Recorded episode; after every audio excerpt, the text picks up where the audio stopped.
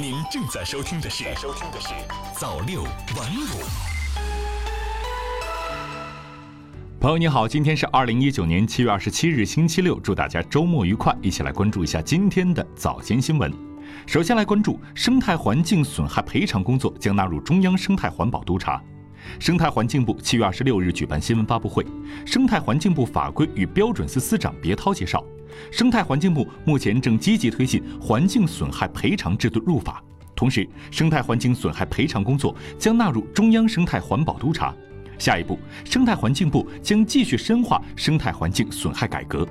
特别是在中央生态环保督查中，督促各地加强案件办理，同时就实践中发现的案件启动情形不明确、磋商效率不高、修复效果后评估不规范等问题，联合有关部门起草索赔工作的指导意见。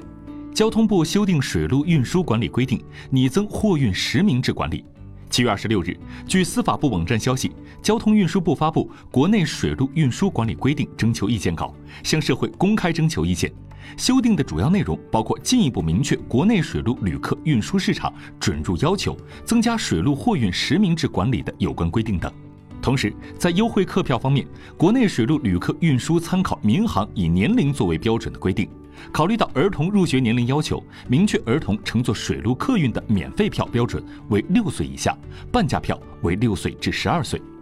教育部将加强中小学体育与健康课和课外锻炼时间。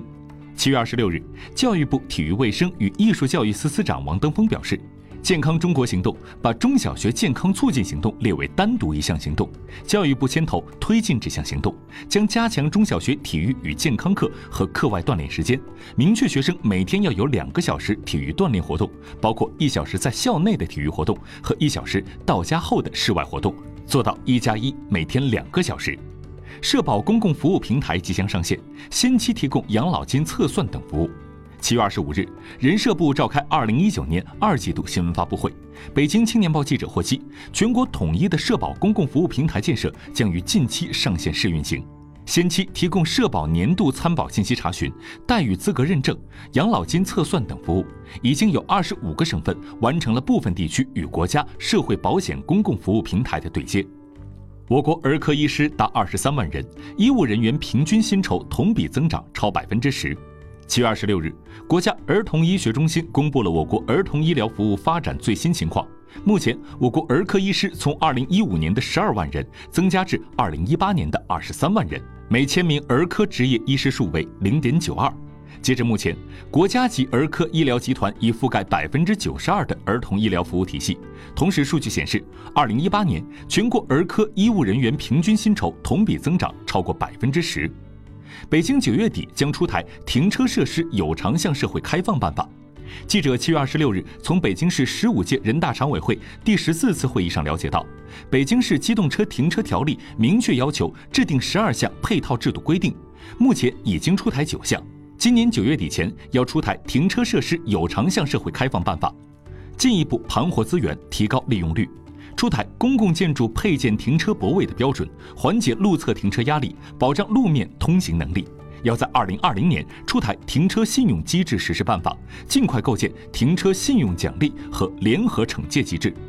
再来关注财经方面，商务部三十种蔬菜均价比前一周下降百分之二点六。记者从商务预报网获悉，七月十五日至二十一日，商务部重点监测的全国三十六个大中城市三十种蔬菜平均批发价格比前一周下降百分之二点六，其中二十四种蔬菜价格环比不同幅度下降，莴笋、黄瓜、菜花价格分别下降百分之八点九、百分之八点四和百分之七点七。蔬菜市场供应充足，预计后期菜价保持小幅波动态势。云南城乡低保再提标，农村每人每年不低于四千二百元。记者从云南省民政厅了解到，云南省日前根据有关规定，决定提高二零一九年全省城乡居民最低生活保障标准和特困人员救助供养标准，其中农村居民低保标准为每人每年不低于四千二百元。目前，云南省民政厅已下发通知，要求全省各州市应确保城乡低保不低于省级标准，经济条件较好的地区可以在此基础上适当提高。华为发布首款 5G 商用手机鸿蒙系统将上市。华为公司七月二十六日在深圳发布首款五 G 商用手机。华为消费者业务手机产品线总裁何刚在发布会上说，华为 Mate 二十 X 五 G 是目前全球唯一能够支持独立组网和非独立组网的五 G 双模手机，搭载华为五 G 七纳米麒麟九八零芯片及七纳米巴龙五千终端芯片模组，并支持双卡双待。当天。华为同时宣布将进军电视行业，推出基于鸿蒙操作系统的智慧屏。智慧屏将于九月上市。最后再来关注国际方面的消息，联邦快递所称将是华为公司快件转至美国系误操作，与事实不符。近期，国家有关部门依法对联邦快递中国有限公司未按明址投递快件一案实施调查，发现联邦快递关于将是华为公司快件转至美国系误操作的说法与事实不符。另发现，联邦快递涉嫌滞留逾百件涉华为公司进境快件。调查期间，还发现联邦快递其他违法违规线索。国家有关部门将秉持全面、客观、公正的原则，继续依法深入开展调查工作。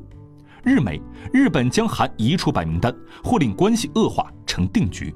据日本共同社预计，日本政府最快将在八月二日的内阁会议上决定修改政令，将韩国剔除出在安全保障出口管理上设置了优惠待遇的白名单国家，两国关系恶化或成定局。在双方围绕原被征劳工等问题对立日益尖锐的情况下，不可否认，日方此举具有实际上为对抗措施的一面，日韩对立已经严重到难以挽回的地步。好了，以上就是今天早六晚五早间新闻的全部内容。我是牛子华，我们晚间再见。媒体创意工厂诚意出品。